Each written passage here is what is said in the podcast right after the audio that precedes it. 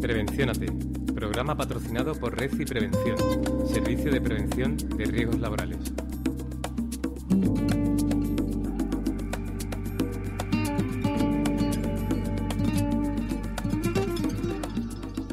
Tardes y bienvenidos a Prevenciónate, un espacio radiofónico en exclusiva donde tiene cabida la seguridad y la salud laboral. Nos están escuchando a través de la 107.5 de frecuencia modulada en la onda de Radio Guadalquivir. Por delante vamos a tener 60 minutos donde vamos a tratar los temas centrales de la prevención de riesgos laborales en Andalucía con nuestras habituales secciones de actualidad, de agenda, medidas preventivas para evitar los accidentes laborales, entrevistas y mucho más.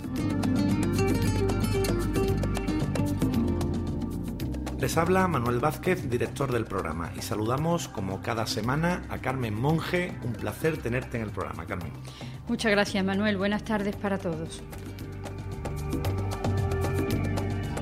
En la parte técnica, con la sonrisa en su cara, se encuentra nuestro compañero Fernando Roncero. Sin más, le vamos a presentar los contenidos que hemos preparado para ustedes esta semana.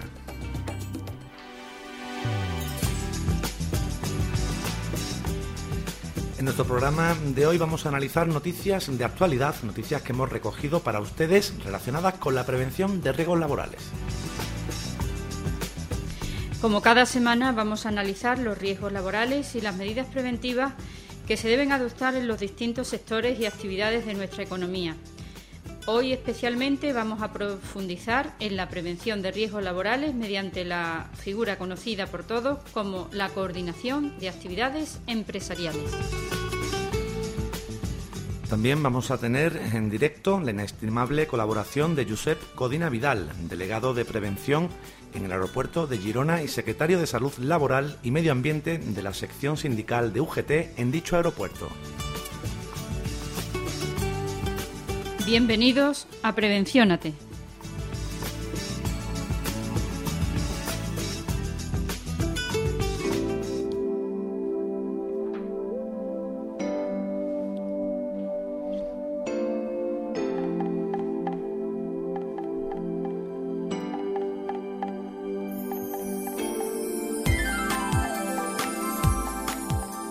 Habrá nuevos procesos de fusión en las mutuas.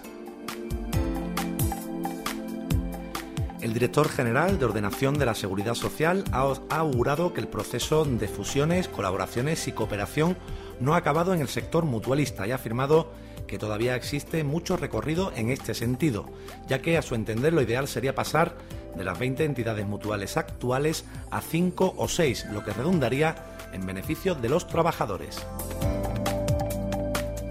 De igual manera, el director general de Ordenación de la Seguridad Social ha resaltado la fructífera gestión que ofrece el formato de economía de escala en el sector y ha valorado uno de los principios de activa mutua como es el de mejorar la gestión, sin menoscabo de que para ello se puedan reducir las cotizaciones a la par que salvaguardar el principio de caja única de la seguridad social. Atento a esta noticia, lavarse las manos, mucho cuidado con el jabón. Y es que los dispensadores de jabón líquido recargables pueden favorecer la propagación de microorganismos patógenos. Y es que está demostrado que lavarse las manos es la medida más barata, eficaz y sencilla para la prevención de las infecciones que se contraen en el ambiente hospitalario, eh, llamado nocosomial. Cada año, dos millones de personas enferman como resultado de una infección nocosomial que contribuye a la muerte de cerca de 90.000 pacientes hospitalizados. La higiene de manos, como sabemos, es primordial ante un problema de esta magnitud. La misma medida, además, sirve para tener a raya esas infecciones que se adquieren en la comunidad, como el resfriado, la gripe A, incluso la hepatitis A pero la Organización Mundial de la, Salud asegura que los dispensadores de jabón líquido pueden contener bacterias y suponer un riesgo para la salud.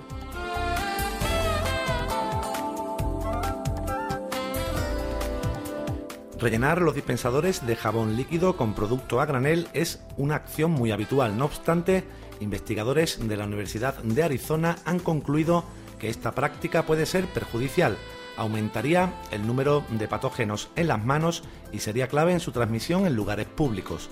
Los científicos analizaron en un colegio los recipientes recargables donde no se recambia ni la boquilla dispensadora ni el contenedor y demostraron que un gran número de ellos estaba contaminado. Los restos de jabón que quedan en el fondo no se desechan y las bacterias se van acumulando. Así es, Manuel. Y por tanto hay una propagación de gérmenes.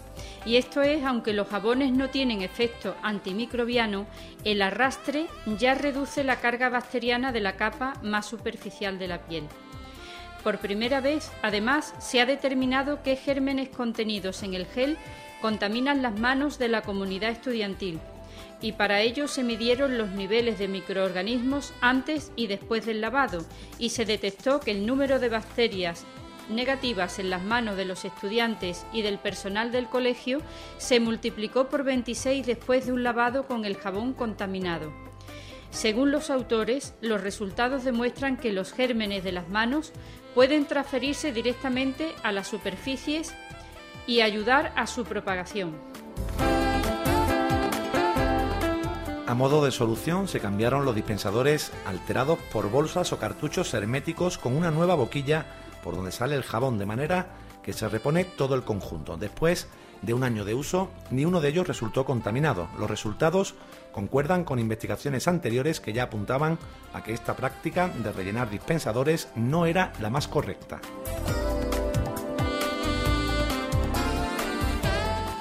¿Y cómo lavarse bien las manos? Bueno, pues para lavarse de manera correcta las manos, primero hay que mojarlas, aplicarse jabón suficiente para cubrirlas y frotar toda la superficie durante al menos 20 segundos. La palma y el dorso, sin olvidarse de las muñecas, de la zona entre todos los dedos y sobre todo de las uñas. Y si es preciso, debemos de utilizar un cepillo. Hay que enjuagar las manos y secarlas con una toalla limpia y seca Después se puede aplicar también una loción hidratante. Con este proceso se consigue eliminar los desechos orgánicos e inorgánicos de toda la superficie de la piel.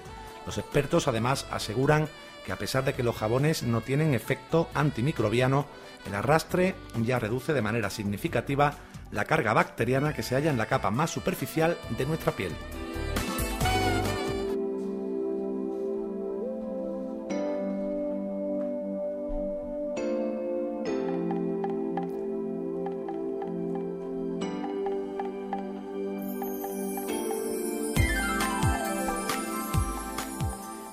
Y avanzamos en la noticia. ¿Cómo lavarse o cómo enseñar, mejor dicho, a que los niños sepan lavarse las manos? Bueno, pues muy fácil. ¿Cuándo hay que lavarse las manos? La mayoría de los adultos tienen muy interiorizado este hábito y lo hace casi sin pensar. En los más pequeños, por el contrario, no es así. Por este motivo, desde edades tempranas, los adultos deben enseñarles esta fácil noción de higiene infantil, ya que a menudo la infección se da simplemente al frotarse los ojos, la nariz o la boca. Una correcta higiene de manos no solo les evitará a los más pequeños más de un contagio de enfermedades leves como es un resfriado, tan común en este periodo escolar en el que estamos, sino también los va a defender de patologías más graves como la meningitis, la bronquiolitis, la gripe, la gripe, perdón, la hepatitis A y la mayoría de los tipos de diarrea infecciosa. También es importante que aprendan a hacerlo de manera adecuada, con agua tibia y jabón, y facilitarles el acceso con un taburete al agua y a las toallas. Además hay que insistir en ello siempre antes de poner la mesa, comer, aunque sea un bocadillo, o tocar algún alimento o utensilio de cocina. Y por supuesto siempre después de ir al baño, estornudar, toser y sonarse, estar con un enfermo, jugar al aire libre, al volver a casa y después de jugar con la mascota. Una buena opción es llevar toallitas para limpiar las manos cuando ante estas situaciones no hay posibilidad de encontrar un baño cerca. Pero sin duda lo más importante es, como todo en la vida, predicar con el ejemplo.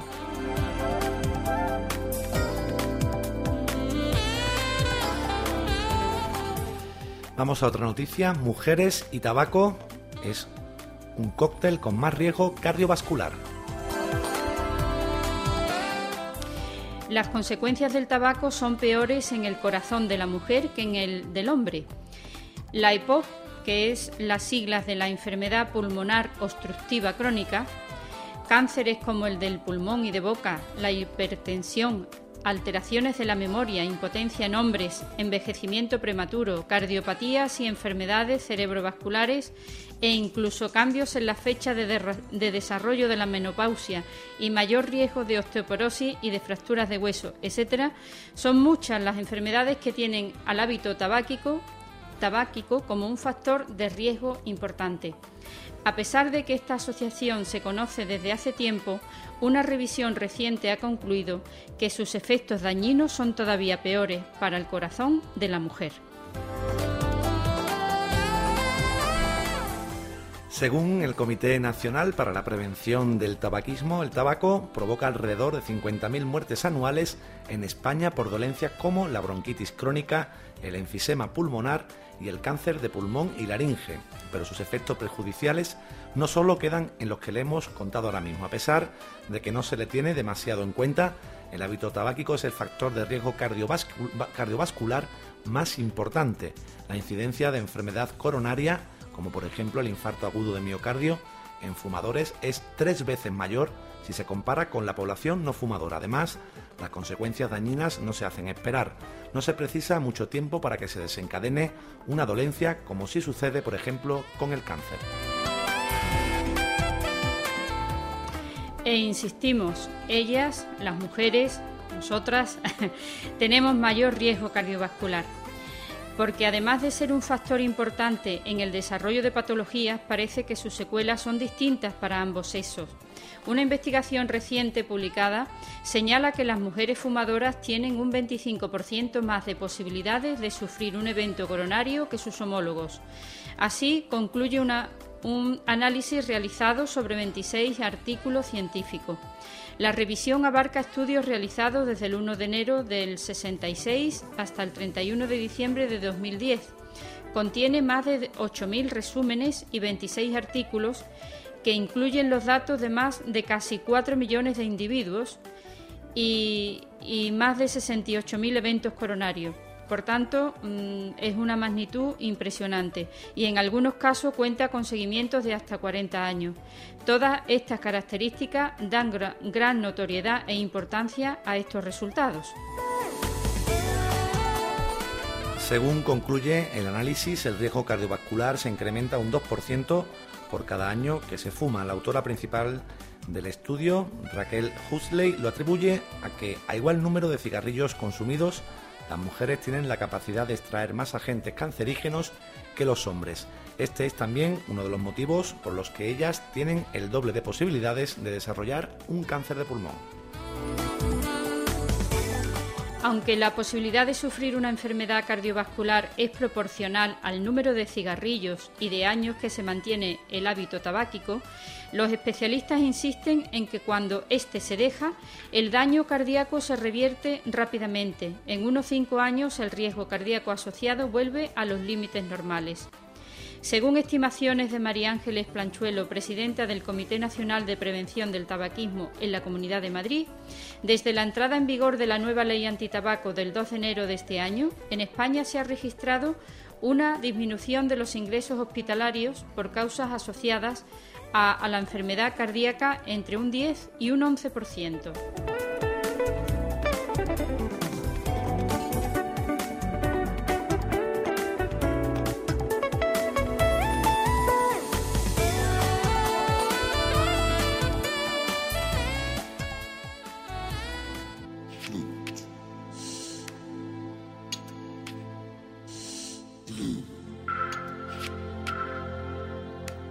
Estudio de Seguridad y Salud.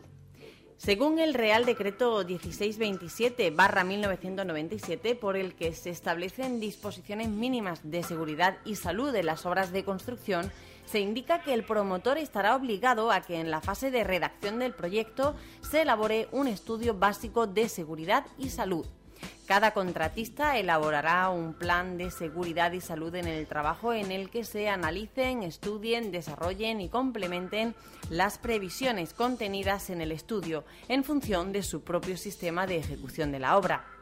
No deberá iniciarse ningún trabajo en la obra sin la aprobación previa del Plan de Seguridad y Salud y sin que se haya verificado con antelación que han sido dispuestas las protecciones colectivas e individuales necesarias. A tales efectos, el empresario deberá comunicar al responsable del seguimiento y control del plan de seguridad y salud la adopción de las medidas preventivas a fin de que él pueda efectuar las comprobaciones pertinentes con carácter previo a la autorización del inicio. Por otra parte, antes del inicio de la obra, habrán de estar instalados los locales y servicios de higiene y bienestar para los trabajadores. Antes del inicio de cualquier trabajo en la obra deberán realizarse las protecciones pertinentes, en su caso, contra actividades molestas, nocivas, insalubres o peligrosas que se lleven a cabo en el entorno próximo a la obra y que puedan afectar a la salud de los trabajadores.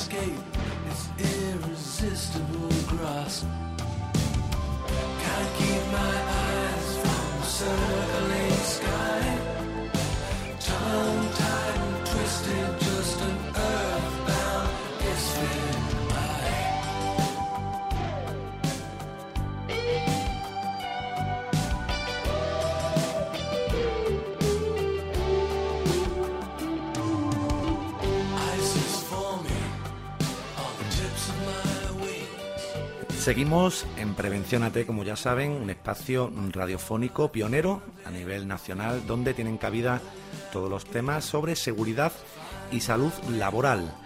Y ahora vamos a entrar en una nueva sección, de una sección técnica, Carmen, donde vamos a tocar el tema de coordinación de actividades empresariales, entre otras cosas, pero mm, quiero presentarles a los oyentes eh, y gracias a tu gestión, también hay que decirlo, bueno, pues vamos a contar con, la inestimable colaboración de, Josep Codina Vidal, que lleva 39 años de experiencia laboral, que ya hoy en día, y como están las cosas, es muchísimo, es muchísimo, y que además, bueno, pues eh, tiene una formación muy potente en todo el tema de prevención de riesgos laborales. Y Josep Josep eh, es secretario de Salud Laboral y Medio Ambiente de la sección sindical de UGT en el aeropuerto de Girona. Ya lo hemos, mm, avisado en, los titulares que vamos a tener en la entrevista. Y lo tenemos al otro lado del teléfono. Josep, eh, buenas tardes y bienvenidos a Prevención AT. Buenas tardes a todos. Os escucho eh, atentamente, qué es lo que queréis de que hablemos. Sí. Ah, aunque estamos a 1100 y pico de kilómetros, pues la radio y el teléfono nos aproximan. Eh, buenas tardes, porque eh, eh, aparte de, de, agradecerte, es un lujo tenerte con nosotros por tu profesionalidad y tu experiencia, pero aún más te quería agradecer el que estés esta tarde con nosotros en este programa eh, dedicado a la prevención de riesgos porque estás de vacaciones y eso ya mm, son palabras mayores. Así que, de verdad, em, bueno, aparte de que eres compañero de, de AENA, pues nos conocemos, tengo la suerte de conocerte personalmente y, muchísimas gracias. Nosotros te decimos Codina, así que yo alguna vez en vez de Josep te diré Codina. Correcto, ¿eh? correcto. en el ambiente de trabajo todo el mundo me conoce por Codina. Vale, pues muchas gracias por estar con nosotros. A ti, Carmen. Bueno, eh, Josep, mira, vamos a comenzar porque precisamente hacía yo tiempo que tenía ganas de hablar con, con un delegado de prevención. Y muchas veces eh, esta figura, eh, aunque dentro del mundo de las grandes empresas y del mundo sindical sobre todo, eh, está bastante clara cuáles son sus funciones, pero bueno, de cara a las pequeñas empresas, a esos mm, pequeños empresarios, esos trabajadores que nos están escuchando, ¿en qué consiste un delegado de prevención, Josep? Porque tú eres delegado de prevención en el aeropuerto de Girona. Exactamente, nosotros somos un centro de trabajo con 150 trabajadores, nos corresponden tres delegados de prevención el comité de centro, como lo llamamos nosotros, o comité de empresa, pues designa a estos tres delegados que nos corresponden cada vez que se renueva, que es cada cuatro años, y bueno, un delegado de prevención es eh, un representante de los trabajadores eh, con funciones específicas eh, en la prevención de riesgos en el trabajo. O sea, los compañeros del comité le designan para que con una formación previa adquirida y tal, pues pueda defender la seguridad y la prevención de riesgos de todos los compañeros que trabajan en esta empresa o centro de trabajo. Em, yo te quería preguntar, eh, Josep, la función concreta o, en líneas generales que tiene el delegado de prevención en las empresas, en concreto en eh, bueno, las funciones que tú realizas así en líneas generales, aunque ya sé que, no se pueden acotar porque depende del momento, de las circunstancias, pero así en líneas generales, ¿cuál sería eh, tus responsabilidades en líneas generales? Bien, eh, pues mira, las funciones que ejercemos los delegados de prevención las estipula la ley y tienen dos componentes. Hay unas competencias, que podríamos decir que son funciones específicas y también unas facultades, que son unas posibilidades de actuación que nos corresponden a los delegados de prevención si queremos ejercerlas. O sea, las competencias serían como más obligatorias, podríamos decir aquí, por ejemplo, la colaboración con la empresa en la acción preventiva, eh, promover y fomentar eh, la cooperación eh, entre los trabajadores de las, de las normas de trabajo seguro, ser consultados por el empresario. Esto es una obligación que tiene el empresario de consultarnos a los delegados de prevención eh, sobre organización de las actividades preventivas. Mm, también otra, otra competencia es eh, nuestra labor de vigilancia y control eh, sobre el cumplimiento de la normativa y en el caso nuestro del aeropuerto de Girona, pues bueno, tenemos un, comité de seguridad y salud, el delegado de prevención o los tres delegados de prevención, junto con tres representantes designados por la dirección, pues constituimos este órgano de participación y que es paritario eh, para gestionar todos los temas relativos pues a la prevención de riesgos laborales según marca la ley. Los delegados de prevención, aparte de esto, tenemos unas facultades eh, que nos da posibilidad de actuar eh, en otros ámbitos dentro del mismo terreno que sería, por ejemplo, acompañar a los técnicos del Servicio de Prevención en las evaluaciones que llevan a cabo, eh, tener acceso a la documentación relativa a las condiciones de trabajo, por ejemplo, pues consultar procedimientos de trabajo mm, para conocerlo, valorarlo, ver si se cumple, si hay eh, cosas que no estén bien adaptadas, recibir información relativa a la prevención, a la protección de la salud, eh, que se aplique nuestra empresa. Y otra cosa importante es la, puede proponer la, paralización de actividades si llegado eh, una situación de extrema gravedad, pues corre riesgo la, la integridad de los trabajadores. Mm, el delegado de prevención tiene la libertad de formular propuestas al empresario en cualquier momento de aquello que considere, en base a una argumentación, eh, mejoras para, para, la seguridad, para el confort eh, de los trabajadores puesto que la ley no le limita, eh, digamos, a hacer solamente lo que son competencias, sino que tiene facultades. Y esas facultades, pues depende del interés que tengan los delegados de prevención en ejercerlas, en implicarse, en hablar con los compañeros, en analizar los problemas que pueda haber, eh, si hay focos de insatisfacción, ver si son subjetivos o objetivos, eh, contrastarlo. O sea, se puede hacer un trabajo muy bonito como delegado de prevención, eh, tanto en empresas pequeñas como puede ser un taller, como en una gran empresa que tenga ya una organización, una estructura y diferentes categorías y depende del tipo de actividad. Josep, una preguntita que, bueno, yo también como técnico superior en prevención y en la experiencia laboral que tengo, eh, es una cosa que me inquieta bastante, ¿no? Y, es muchas veces la falta de participación de los trabajadores eh, en, todo esto relacionado con la prevención de riesgo y que al final redunda lógicamente en su seguridad en su salud, ¿no? Exactamente. Eh, la figura del delegado de prevención eh, podemos comentar que es la persona a la que tienen que dirigirse los trabajadores si ven, por ejemplo, cualquier tipo de, actitud que no se ajuste a la normativa en prevención. Exactamente, el delegado de prevención está a su disposición.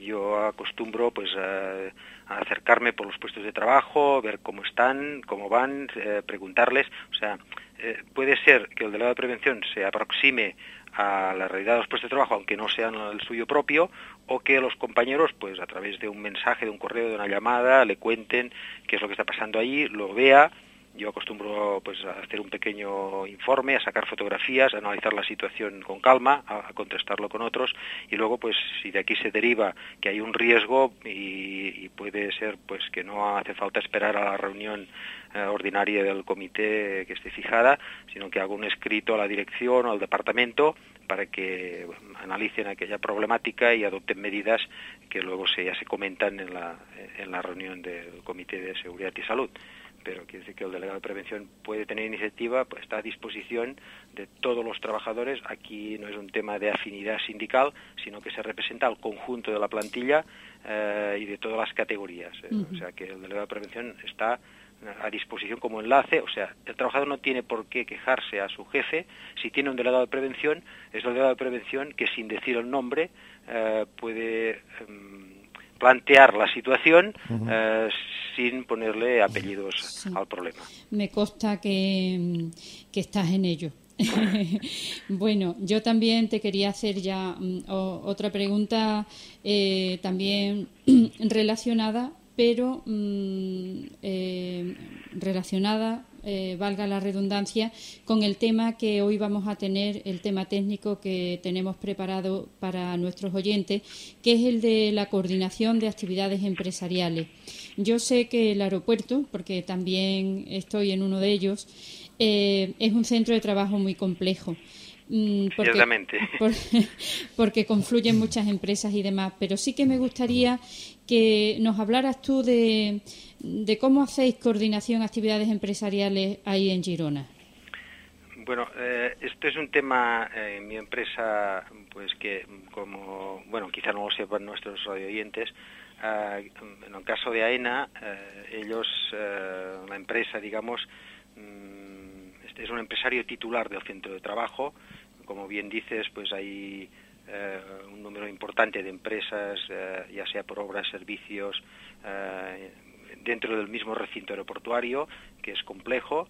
Y entonces, eh, bueno, aquí, el, si son obras, por ejemplo, nosotros acostumbramos a efectuar alguna reunión, sobre todo si la pedimos nosotros porque vemos que la, eh, la concurrencia de estas obras por la proximidad con los usuarios, con los trabajadores, pudiera comportar algún riesgo, intentamos que esta obra esté mm, bien segregada, o sea, con, con un espacio, con una protección física que aquellos trabajos, aunque hagan ruido, polvo y tal, no corran un riesgo las personas que del otro lado. Eh, con la señalización correspondiente se cruzan a veces documentación, preguntamos por los recursos preventivos que se van a situar en esta, en esta obra y intentamos, pues bueno, no porque nosotros tengamos que estar en contacto directamente con, con el coordinador de la obra eh, de esta, de esta empresa, aunque sea promovida por AENA, mm, pero sí que lo hacemos a través de nuestra estructura y de nuestra dirección que si observamos alguna deficiencia, algún incumplimiento, algún riesgo, es notificarlo para que ellos a su vez se ponen en contacto con el director de la obra, el coordinador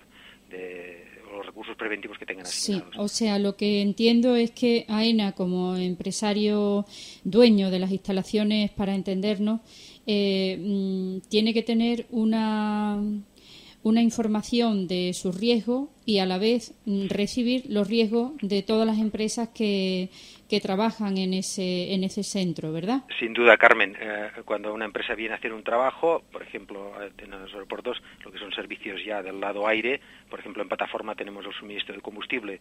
Las empresas que suministran queroseno a los aviones, pues deben de informar a ENA pues todas sus instalaciones, eh, los vehículos, las cisternas, eh, temas de, protección en el caso de una emergencia y esta información es compartida por parte de AENA a todo el personal que, por ejemplo, trabaja en lo que es en, la plataforma y con otras empresas también.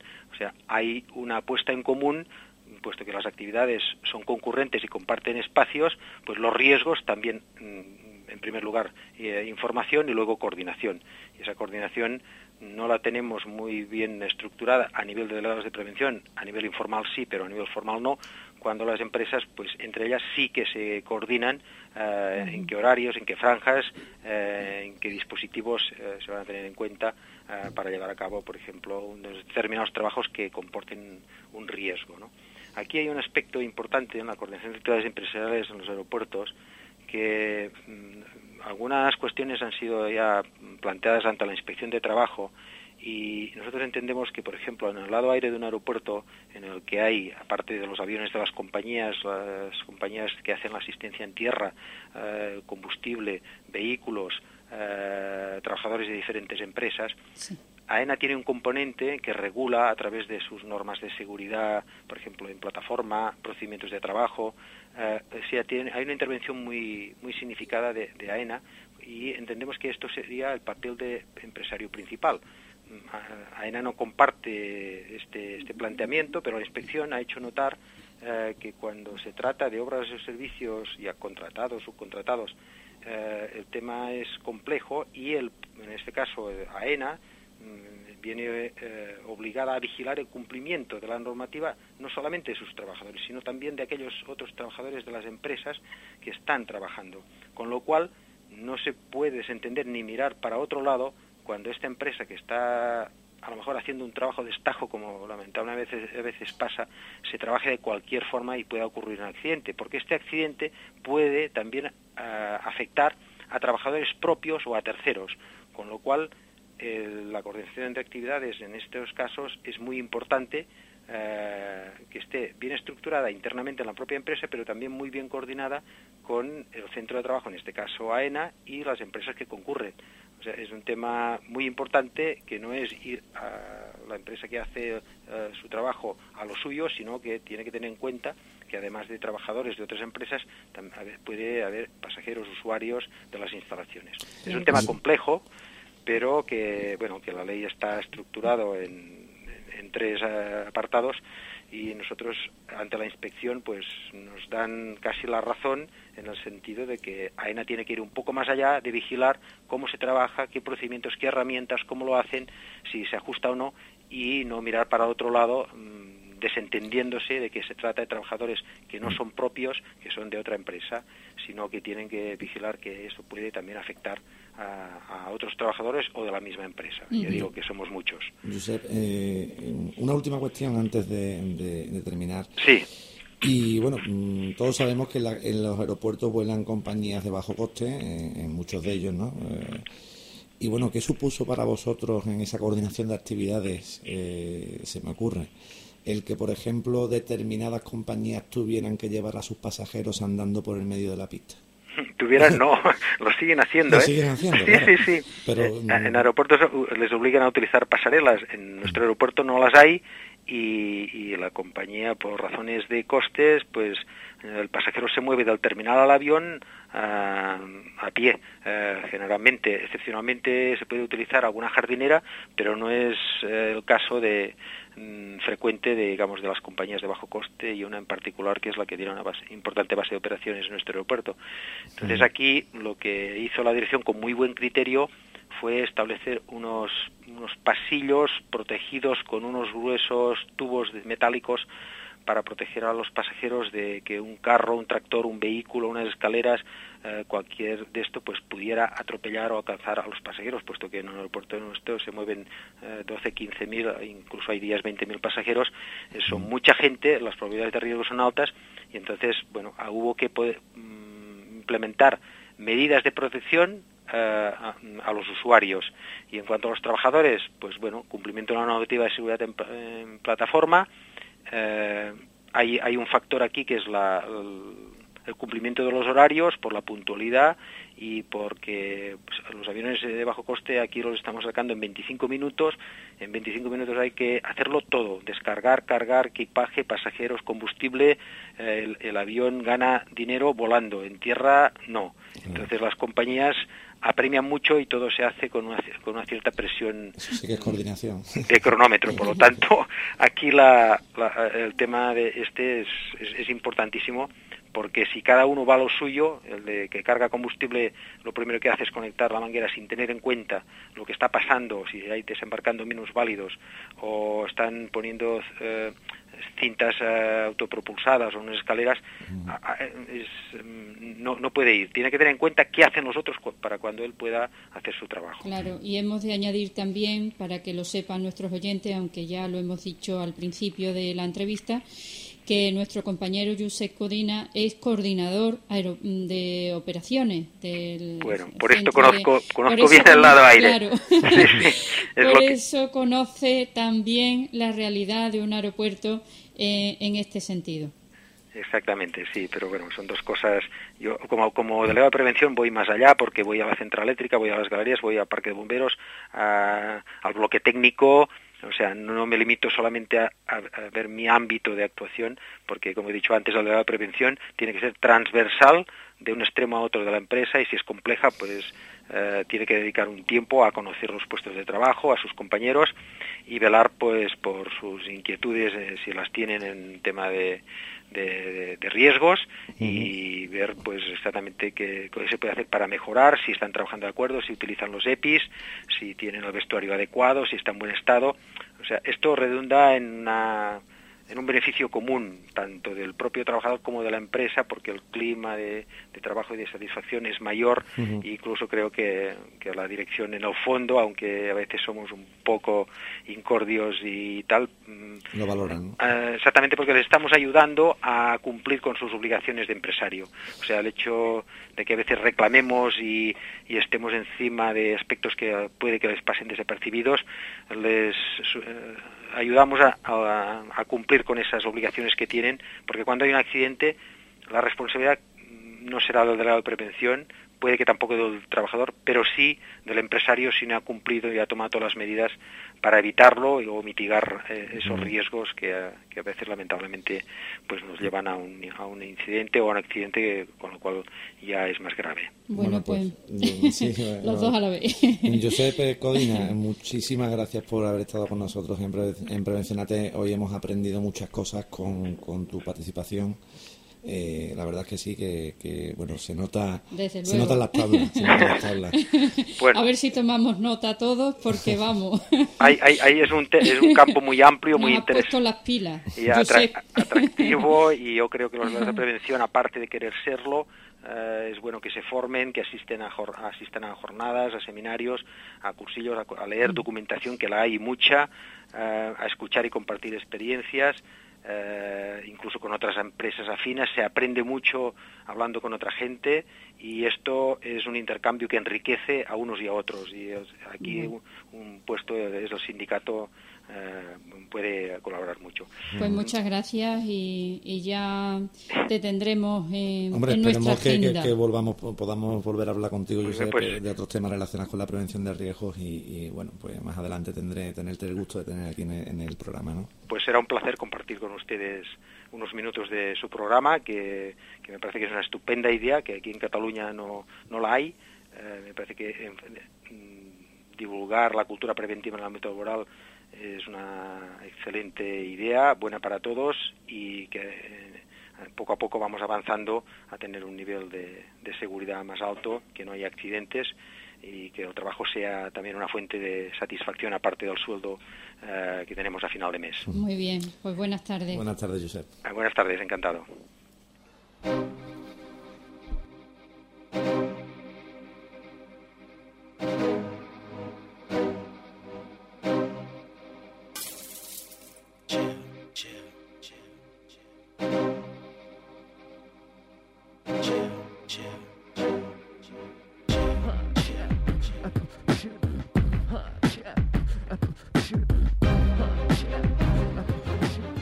Vamos, Carmen, a apuntalar dos o tres cositas rápidas porque después de hablar con Josep yo creo que ha quedado bastante clarito, hombre, es mucho más profundo, pero ha quedado muy clarito lo que sería una coordinación de actividades empresariales, ¿no?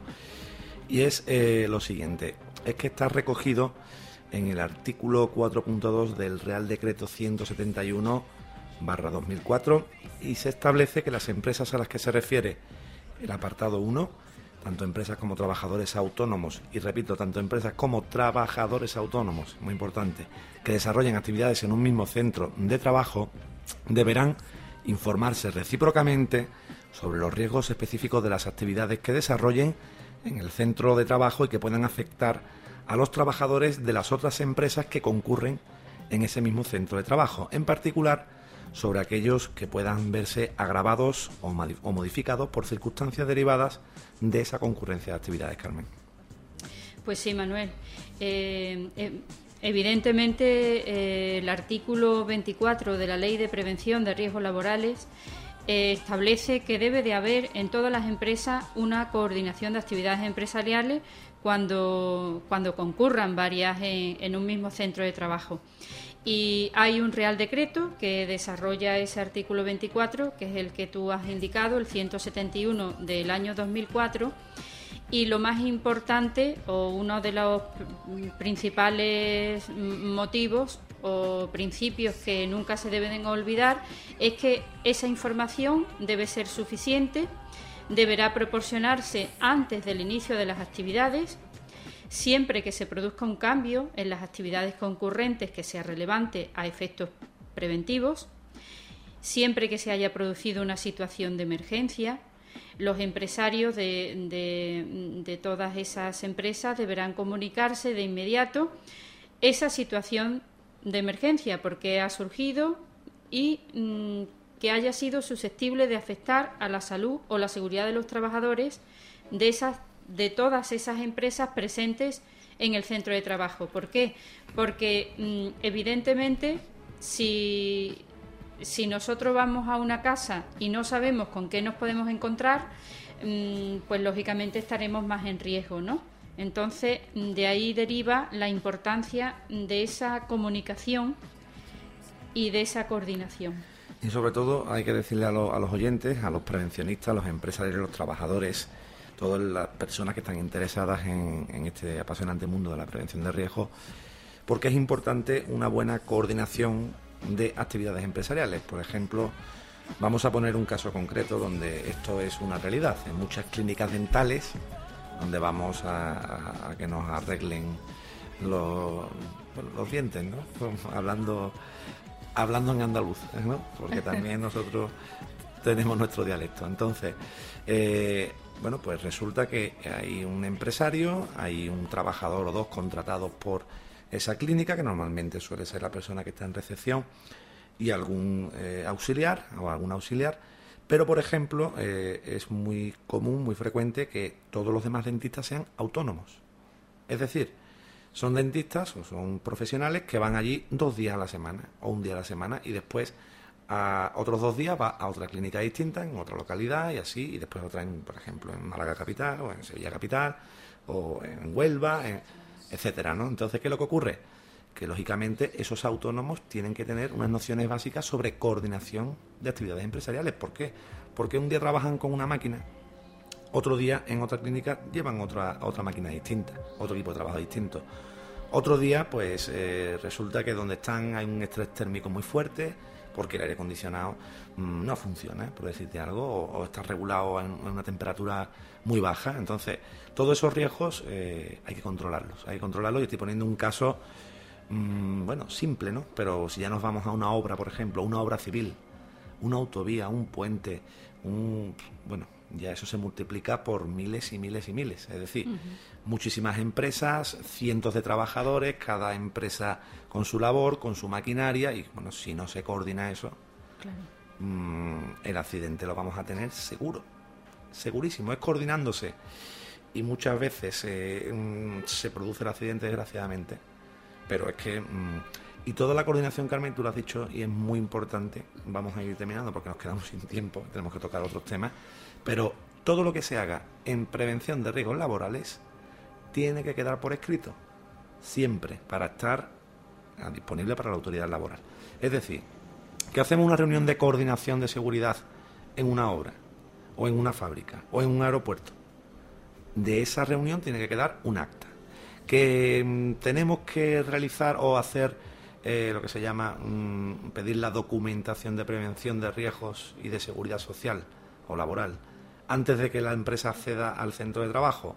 Eso tiene que quedar por escrito. Esa documentación perfectamente clasificada, actualizada, cuando cumple los reconocimientos, la formación, cuando cumple la información que será dada de riesgo a los trabajadores, en fin, las ITV de las máquinas de declaración de conformidad. Mm. es la única manera de tener una historia, digamos, ¿no? Y un control. Efectivamente. Y también mm, algo que has dicho que es muy importante de, de esa información de empresas pues ¿para qué quieren eh, eh, esa información? Pues para darla también a los trabajadores, para que sepan a qué se enfrentan cuando están, digamos, compartiendo diferentes empresas eh, un trabajo, un trabajo que cada empresa es diferente. Y, por tanto no solo tengo que estar pendiente de los riesgos propios de, lo, de mi actividad laboral, sino de que puede ser también que me afecte eh, lo que tengo alrededor, ¿no? Por eso es muy importante la, coordinación de actividades empresariales.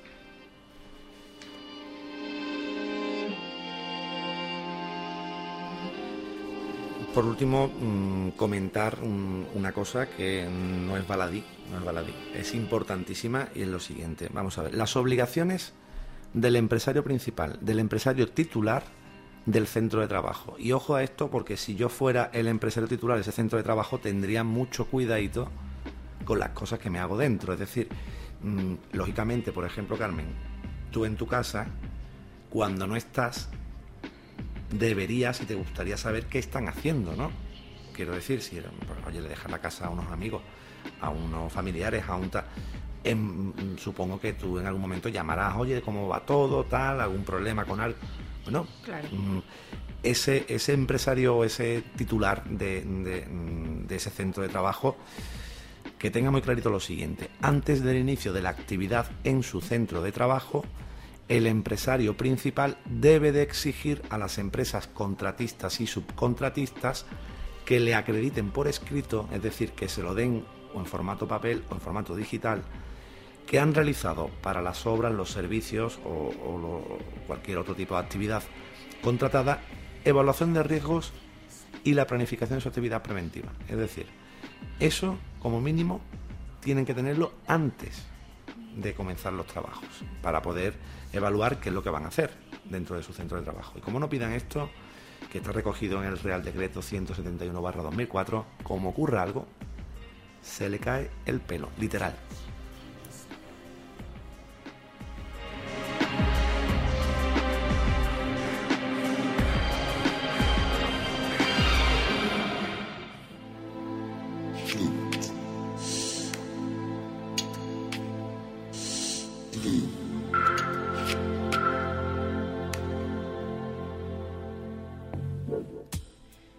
Consideran recursos preventivos aquellos trabajadores a los que el empresario podrá asignar la presencia en un centro de trabajo mientras exista un riesgo laboral elevado. Este recurso preventivo puede ser uno o varios trabajadores designados de la empresa, uno o varios miembros del servicio de prevención propio de la empresa, uno o varios miembros del o los servicios de prevención ajenos concertados por la empresa. Cuando la presencia sea realizada por diferentes recursos preventivos, estos deberán colaborar entre sí. La normativa en prevención de riesgos laborales exige que los recursos preventivos deberán tener la capacidad suficiente, disponer de los medios necesarios y ser suficientes en número para vigilar el cumplimiento de las actividades preventivas, debiendo permanecer en el centro de trabajo durante el tiempo en que se mantenga la situación que determine su presencia El empresario podrá asignar la presencia de forma expresa a uno o varios trabajadores de la empresa que, sin formar parte del servicio de prevención propio ni ser trabajadores designados, reúnan los conocimientos, la cualificación y la experiencia necesarios y cuenten con la formación preventiva correspondiente como mínimo a las funciones del nivel básico, es decir, formación mínima de 60 horas en prevención de riesgos laborales. Las funciones del recurso preventivo serán las siguientes. Vigilar el cumplimiento de las actividades preventivas en relación con los riesgos derivados de la situación que determine su necesidad para conseguir un adecuado control de dichos riesgos. Dicha vigilancia incluirá la comprobación de la planificación, así como de la adecuación de tales actividades. Cuando, como resultado de la vigilancia, se observe un deficiente cumplimiento de las actividades preventivas, las personas a las que se asigne la presencia ejecutarán las indicaciones necesarias para el correcto e inmediato cumplimiento de las actividades preventivas. Deberán poner tales circunstancias en conocimiento del empresario para que éste adopte las medidas necesarias para corregir las deficiencias observadas.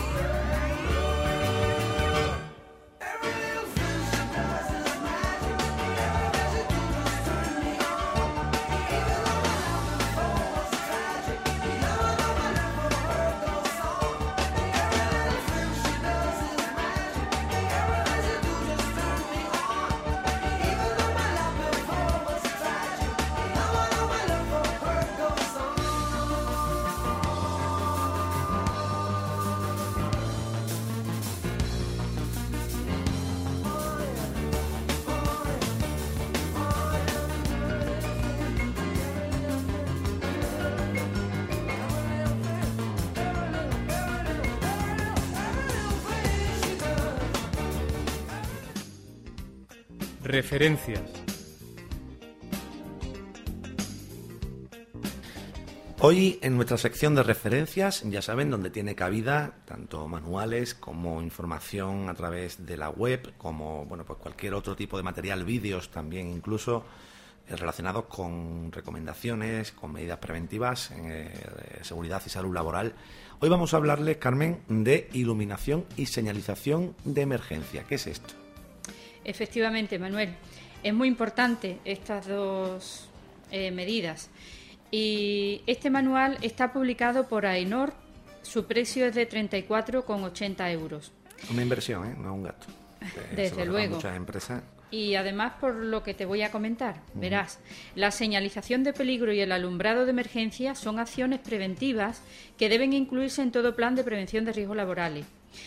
Además, este manual incluye la legislación, las normas UNES, que nos van a ayudar a diseñar unas condiciones óptimas de trabajo desde el punto de vista de la seguridad, la salud y el bienestar en el trabajo, aspectos todos ellos que contribuyen a optimizar el rendimiento del trabajador.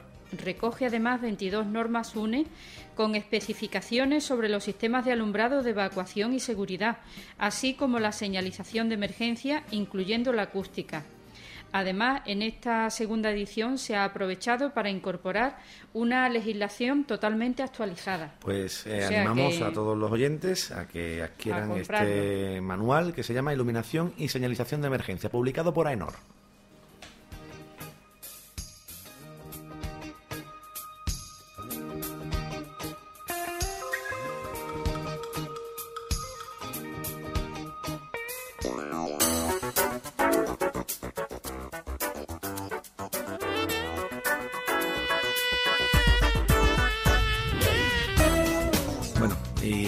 Sin tiempo, nos quedamos sin tiempo, con lo cual ya estamos llegando al final de este espacio dedicado a la seguridad y a la salud laboral. Le vamos a proponer a continuación, de forma muy muy breve, algunas jornadas y seminarios de formación sobre seguridad y salud laboral. Carmen. Sí, empezamos con la jornada técnica, mutuas, gestión de prestaciones y actividades preventivas. Las mutuas de accidentes de trabajo y enfermedades profesionales de la Seguridad Social son asociaciones debidamente autorizadas por el Ministerio de Trabajo sin ánimo de lucro y con sujeción a las normas reglamentarias cuyo objetivo principal es el de colaborar en la gestión de la seguridad social sin perjuicio de otras prestaciones, servicios y actividades. Esta colaboración comprende básicamente la gestión de contingencias de accidentes de trabajo y enfermedades profesionales, actividades de prevención, recuperación y otras, y la gestión de la prestación económica de incapacidad temporal derivada de contingencias comunes. Esta jornada mm, es una muy buena, muy buena oportunidad para conocer más a fondo el desempeño de estas mutuas, así como los servicios que ofrecen las nuevas prestaciones también aparecidas en este contexto y, por qué no, preguntarles todas las dudas que tienen tanto trabajadores como empresas, como nosotros mismos, los, técnicos de prevención, los servicios de prevención, sobre su, su, su, actividad. Fundamental es que no olvidemos que lo organiza el Centro de Prevención de Riesgos Laborales de Sevilla en la calle Carabela La Niña número 2 y que van a ser el 27 de octubre aquí en Sevilla. Estas jornadas además eh, son muy importantes porque el Centro de Prevención de Riesgos Laborales, eh, el que está ubicado aquí en Sevilla y que eh, pertenece al organismo autónomo de la Junta de Andalucía, bueno, pues se está moviendo bastante en estos temas, cosa que es de agradecer, porque ya no solo tenemos al Instituto Nacional de Seguridad y en el Trabajo, sino que también lleva mucho tiempo realizando actividades de formación en el Centro de Prevención en Sevilla, con lo cual felicitarlos desde aquí y, nada, y animarlos a que sigan haciendo este tipo de, jornadas porque además son bastante, bastante interesantes. Lo de las mutuas es una de las cosas en las que habría que incidir mucho, eh, para lo bueno y para lo malo. Siempre la prevención de riesgo desde el punto de vista crítico, Carmen. Por supuesto.